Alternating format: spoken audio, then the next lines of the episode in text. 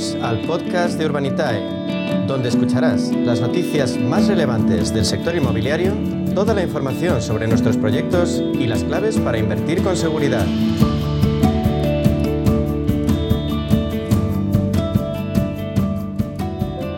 Bueno, pues en nuestro espacio inmobiliario y de Procte con Urbanitae vamos a daros las nuevas claves financieras que están cambiando el sector inmobiliario gracias a la transformación digital. ¿Y quién mejor para contarnos qué se cuece en este sector que Diego Bestar, consejero delegado y fundador de Urbanitae? Vamos a darle la bienvenida. Buenos días, Diego. Buenos días, Meli. Un placer, como siempre, estar aquí con vosotros. Bueno, pues Diego, arrancamos hoy el programa con excelentes noticias para el ProTech. Eh, la verdad es que en apenas un lustro España ha pasado a tener 50 compañías a más de 500. La verdad es que esto eh, se refleja desde luego en la inversión que hay en el sector y que en 2021 alcanzó los 683 millones de euros según un informe de la consultora CB Richard Ellis. Bueno, pues háblanos un poquito, eh, Diego, de los resultados de este informe y hacia dónde avanza este sector en 2022. Pues sí, Meli, la verdad es que el, sector está creciendo muchísimo, además en este, en el PropTech específicamente, que no nos pasa en otros, en otros sectores de, innovación, como puede ser el FinTech o, las eh, Deep Technologies, ¿no? Como, como pues el deep learning y todo esto. Pero en PropTech sí nos está pasando. Yo siempre digo, ¿no? Que en España pues nos ganan mucho en muchos ámbitos, pero en ladrillo y en construir, la verdad es que somos de los, de los mejorcitos, ¿no? Y se está viendo en el PropTech. En este caso, como comentas, ¿no? Pues eh, CBR ha hecho un estudio del sector en nuestro país y, como, has comentado al principio, ¿no? Pues hemos pasado de tener unas 50 PropTechs hace cinco años a más de 500 eh, convirtiéndonos además, convirtiéndose el PropTech en la segunda tipología de startups más, eh, que más inversión atrae. Eh, a nivel de inversión, esto es un dato que a mí me parece brutal, a nivel de inversión somos el segundo país del mundo en captar más inversión en el 2021 eh, para el sector PropTech, ¿no? Es verdad que liderado principalmente por una gran inversión que tuvimos en, España a través de Clicalia, ¿no? Que ha sido la más sonada sin duda. Eh, pero, pero incluso quitando Clicalia, seguimos ahí en, en, el top 5, o sea que, que, bueno, estamos de enhorabuena en, en España y en el PropTech. Y luego, pues el informe habla de, de, las distintas verticales y cómo está, en qué se está invirtiendo y qué se está desarrollando dentro del PropTech, ¿no? Eh, al final, pues el, desarrollo de este tipo de compañías ha tenido un comportamiento diferente dependiendo del sector inmobiliario. Eh, a nivel internacional, el, el PropTech está más basado en oficinas y en centros comerciales, pero en España la verdad es que eh, donde más hemos incidido en, nuestro sector de PropTech ha sido en, el sector residencial. Y luego el informe también hace referencia a la colaboración entre, entre que se está empezando a ver ¿no? bastante más activamente entre corporates, es decir, compañías tradicionales del sector inmobiliario y, y, las y las PropTechs, las nuevas las nuevas compañías digitales. Eh, claro, eh, eh, Diego, ahora cuando dices eso de las corporates se me viene a la cabeza, por ejemplo, la Artec, ¿no? Es un buen ejemplo de eso.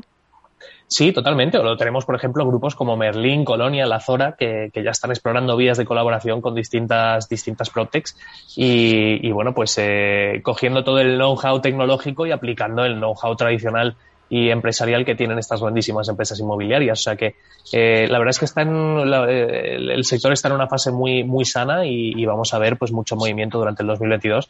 No podría ser de otra manera después de un 2021 con un nivel de inversión como el que hemos visto.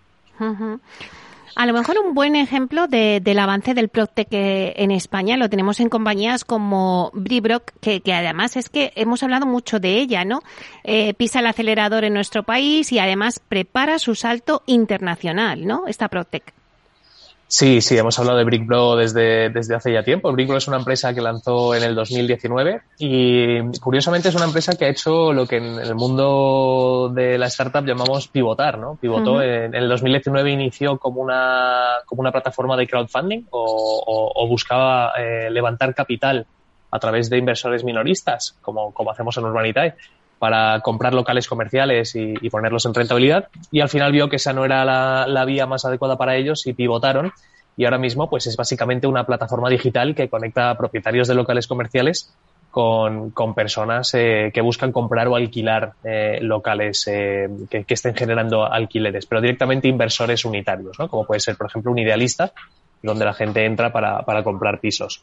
Eh, y luego tiene un, componente que, yo creo que sí es algo, algo más innovador de, que, lo que hacen las demás, que es que en estos proyectos, ¿no? Ellos, tienen eh, o conectan a los propietarios de los locales comerciales y le proponen a esos propietarios eh, el cambio de uso, la remodelación de, estos espacios, ¿no? para convertirlos en, eh, en, actividades que funcionan mejor en el día, en el día de hoy, ¿no? como por ejemplo pueden ser los dark kitchens, dark stores, eh, incluso huertos urbanos, ¿no?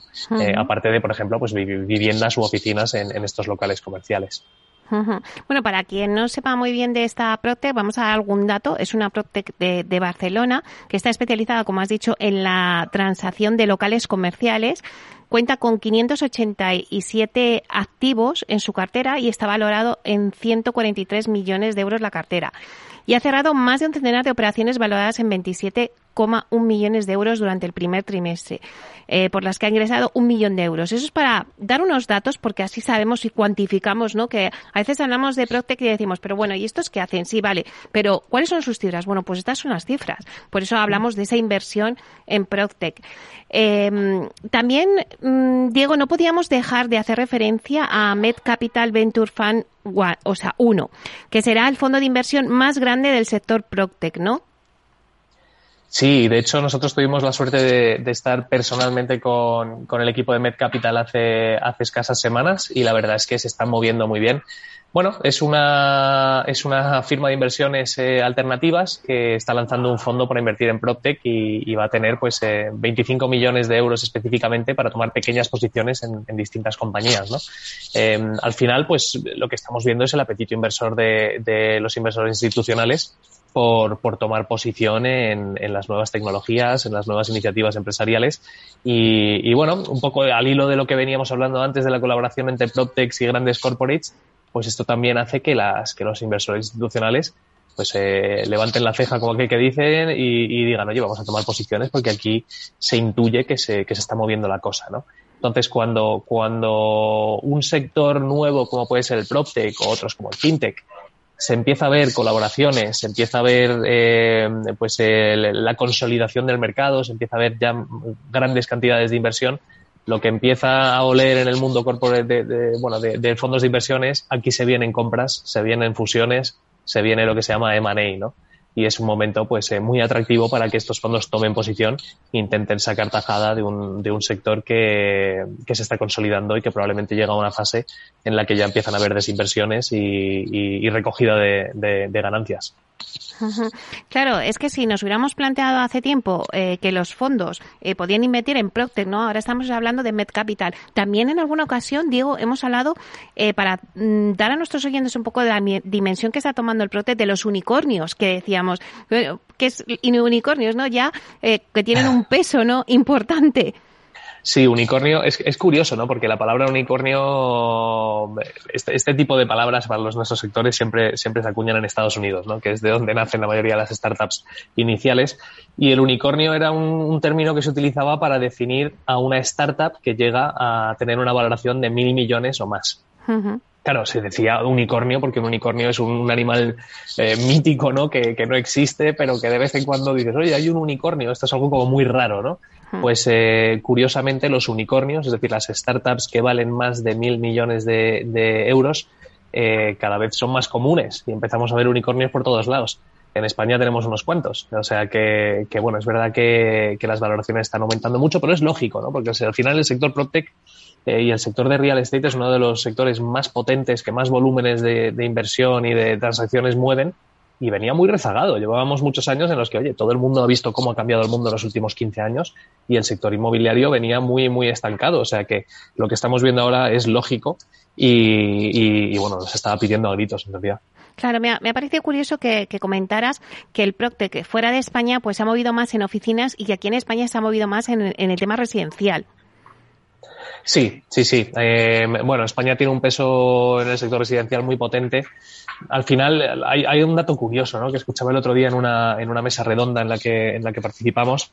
Eh, uno de los compañeros de la mesa redonda comentaba que en España más del 70% de las personas tienen su vivienda en propiedad, cuando, por ejemplo, en Alemania no, no pasa del 40 y poco.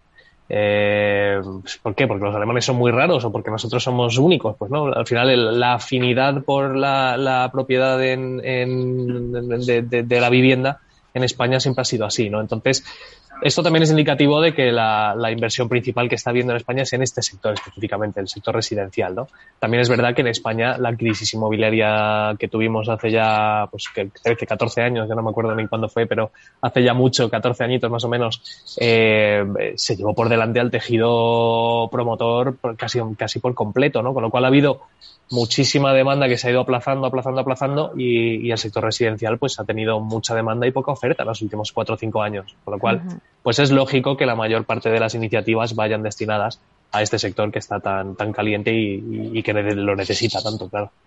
Bueno, ahora vamos a repasar ya la actualidad de, Urbanitae. Bueno, cuéntanos, eh, ¿algún proyecto previsto de cara para las próximas semanas? Siempre pues tenéis cosas, así que venga, venga, cuéntanos. Pues te diré que probablemente ahora mismo, Meli, desde que llevamos hablando tú y yo, que ya es mucho tiempo, eh, probablemente sea el momento en el que más proyectos tenemos en, cocina, como aquel que dice, ¿no? Eh, es verdad que este, este, mes hemos sacado muy poca cosa, pero como sabes, trabajamos mucho en, en, filtrar todos los proyectos y publicar solo lo mejor. Y de cara a, mayo y a junio, pues tenemos, te diría, más de una decena de proyectos. Así que vamos a ir sacándolos según, según salgan del horno. Pero bueno, tenemos cosas en Vizcaya, tenemos un proyecto en Menorca que es un proyectazo, eh, tenemos un proyecto también de obra nueva residencial en Alicante, estamos viendo una cosa en Jerez, estamos viendo otra cosa en Estepona. Eh, bueno, la verdad es que pinta todo muy bien y, seguimos trabajando en el modelo de, de, rentas, de buscar activos que generen alquileres para que la gente pueda invertir pues con cantidades pequeñitas de dinero y recibir unos alquileres mensuales o trimestrales. Y estamos trabajando en un modelo de subastas que es chulísimo. Cuando lo tengamos montado te contaré.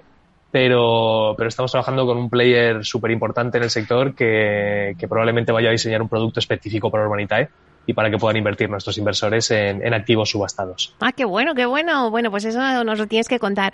Eh, haznos un repaso de cómo, de cómo fue también eh, la reciente liquidación del proyecto de, por ejemplo, de Pinares 1 en Cádiz y otro que teníais también en Ibiza. Pues mira, este mes hemos, eh, hemos liquidado, bueno, entre el mes pasado y este hemos liquidado cuatro proyectos. Eh, como comentas, eh, un proyecto que hicimos antes del COVID en Cádiz, ahí en, Puerto Santa María, cerquita de Puerto Santa María. otro en, en, Ibiza, en Calabadella, otro aquí en Madrid, en, la zona de Tetuán. Y la verdad es que están, los resultados han sido buenísimos, Meli. La verdad es que en algún caso hemos tenido un retraso ligero de uno, dos, tres meses, eh, pero, pero los resultados a nivel de rentabilidades son iguales o mejores que los que esperábamos. Y, es verdad que los plazos, pues oye, la verdad es que cuando, cuando invertimos en, en Pinares no teníamos pensado que iba a haber una pandemia global que retrasaría la, la concesión de la licencia. Pero bueno, lo, bueno de esto es que incluso cuando hay variaciones y hay, incertidumbres y hay cosas, por ejemplo, como una pandemia global que no podíamos tener previsto en el proyecto, aún así los proyectos han funcionado bien.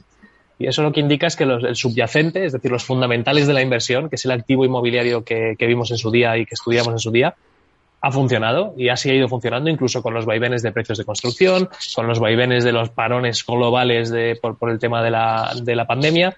Eh, aún así están funcionando bien. Así que muy contentos. La verdad es que nuestros inversores también lo están.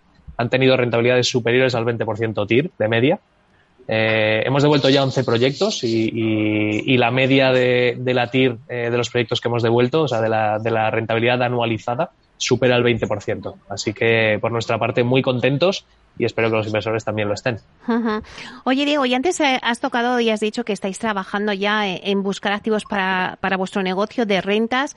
Eh, ¿Cómo lo estás viendo? ¿Cómo estás viendo este negocio? Bueno, pues el sector de rentas eh, es mucho más, eh, te diría, comedido que el sector de la promoción, que es en lo que estamos principalmente enfocados, ¿no? O de la, de la conversión o, transformación de activos a, a otras actividades. Eh, tiene su tiene su casuística, ¿no? Por ejemplo, pues tienes, es muy variado también. Tienes desde la opción Build to Rent, que es lo que habla todo el mundo desde hace ya dos añitos. Yo creo que estamos ya un poco hartos todos de, de hablar del Build to Rent, pero sigue teniendo mucho sentido, ¿no? O sea, ah. comprar y promover un activo para no venderlo, sino ponerlo en alquiler y que te genere rentas, ¿no? Pues en ese sentido te puedes ir a rentabilidades que rondan el 10% neto para los inversores. Eh, entonces, bueno, pues es una de las vías, pero luego tienes otra vía totalmente opuesta, que no tiene nada que ver, que es, por ejemplo, pues oye, un local comercial en el centro de Madrid, o en el centro de Barcelona, o en el centro de una gran ciudad, prime, alquilado por una gran marca. O te puedes ir al otro extremo, oye, una nave industrial ocupada de temas logísticos eh, con un contrato de alquiler de Amazon a 15 años. Ese sería la carta de los Reyes Magos de cualquiera que invierta en logístico, ¿no? O sea, es muy variado, pero a la vez es más acotado, ¿no? No tienes temas de licencias de obras, no tienes temas de, oye, subida de, de, de materiales de construcción.